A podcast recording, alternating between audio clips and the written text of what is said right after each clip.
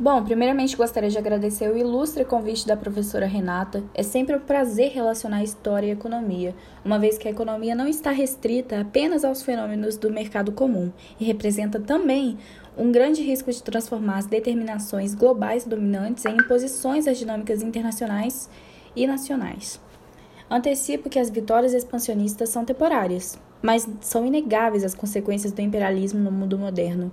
Há teóricos que afirmam que a economia faz a história e sabemos atualmente que abrir o mercado, entre aspas, e apoderar-se das reservas naturais do globo eram as reais motivações das superpotências no contexto do imperialismo.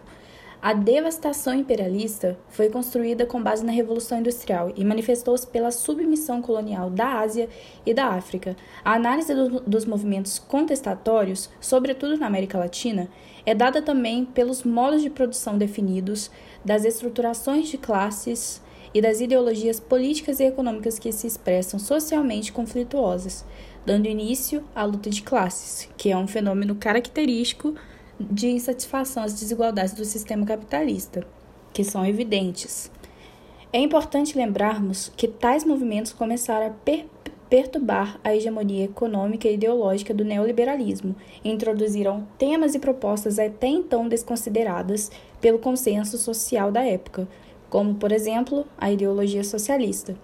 Nesse aspecto, podemos citar Lenin, político e revolucionário russo que denuncia a importância política imperialista para a burguesia, o desenvolvimento dos monopólios e a acumulação de capital por expoliação.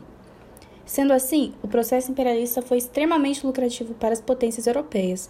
É, é evidente que, visando expandir o mercado consumidor e estabelecendo uma política expansionista, gerou-se graves conflitos com as populações nativas da África e da Ásia, devido à intensa exploração e desrespeito ao território e às etnias que coexistiam na região. Agora, prosseguimos com a contextualização de Thomas, veterano em economia na UFMG,